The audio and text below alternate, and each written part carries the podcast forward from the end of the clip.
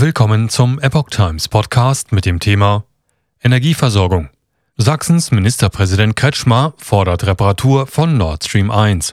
Ein Artikel von Epoch Times vom 14. Januar 2023. Wird der Schaden nicht behoben, ist Nord Stream 1 dauerhaft unbrauchbar, warnt der stellvertretende CDU-Vorsitzende Michael Kretschmer. Sachsens Ministerpräsident Michael Kretschmer, CDU, ruft dazu auf, die Voraussetzungen für eine Wiederaufnahme russischer Gaslieferungen durch Nord Stream 1 zu schaffen.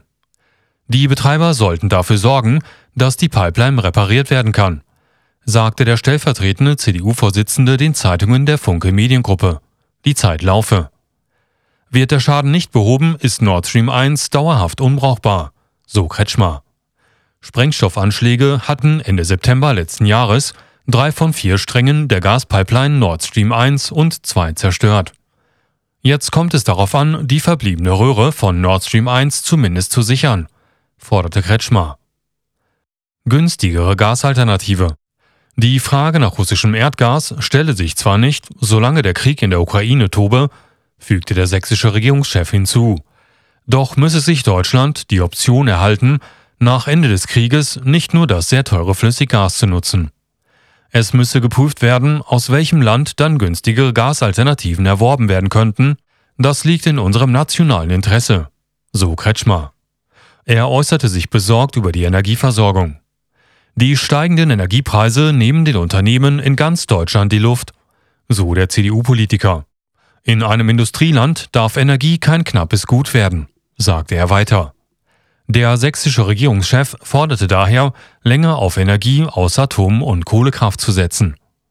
Der Ausbau der Erneuerbaren werde nicht genügen, um ein ausreichendes Angebot an bezahlbarer Energie zu schaffen. Wir müssen die verbleibenden drei Atomkraftwerke einige Jahre länger am Netz lassen, wie auch unsere Nachbarländer ihre Pläne verändert haben, sagte Kretschmer. Wir müssen uns an die Vereinbarung halten, den Kohleausstieg 2038 und nicht schon 2030 zu vollziehen. Und wir müssen uns an die Förderung von heimischen Gasreserven machen. So Kretschmer. Der CDU-Vorsitzende riet zur Einsetzung einer Kommission, die alle Gruppen und Interessen einschließe. Wir brauchen einen gesellschaftlichen Konsens über die Energieversorgung der nächsten Jahrzehnte, sagte er. Jamal Nord Stream Transgas Russisches Erdgas erreichte Deutschland hauptsächlich über drei Leitungen. Mit einer jährlichen Kapazität von 55 Milliarden Kubikmeter war die auf dem Grund der Ostsee verlegte Nord Stream 1 die bedeutendste. Gazprom legte Nord Stream 1 Ende August 2022 nach kurzer Inbetriebnahme erneut wegen Wartungsarbeiten still. Anfang 2022 hieß es seitens des Kreml-Sprechers Dmitri Peskov, dass die Gaslieferungen erst wieder aufgenommen werden, wenn die Sanktionen gegen Russland aufgrund des Angriffs Russlands auf die Ukraine aufgehoben worden seien. Im September 2021 war der Bau von Nord Stream 2 abgeschlossen. Bundeskanzler Olaf Scholz erklärte am 22. Februar 2022, dass aufgrund des erwartenden russischen Angriffs auf die Ukraine das Zertifizierungsverfahren zur Ostsee-Pipeline Nord Stream 2 gestoppt werde.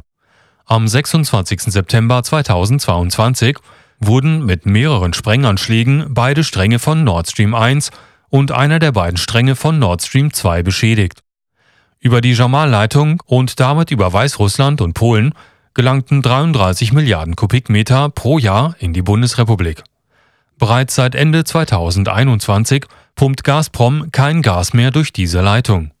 Gazprom begründete dies damit, dass Warschau in der Vergangenheit mehrfach die Aktionsrechte von Gazprom verletzte und nach dem Angriff Russlands auf die Ukraine Gazprom auf die schwarze Liste setzte. Experten Transgaskapazität von mehr als 100 Milliarden Kubikmetern. Über die Transgasleitung und damit über die Ukraine durch die Slowakei an der österreichischen Grenze weiter durch Tschechien kamen rund 40 Milliarden Kubikmeter pro Jahr nach Deutschland. Diese Pipeline hätte technisch gesehen eine deutlich höhere Kapazität von mehr als 100 Milliarden Kubikmetern, schätzen Experten. Allerdings wollte Russland die Ukraine zuletzt nur begrenzt als Transitland nutzen. Es gab mehrfach Streit zwischen beiden Ländern über die Durchleitungsgebühren. Seit Juni 2022 fließt hier kein Gas mehr.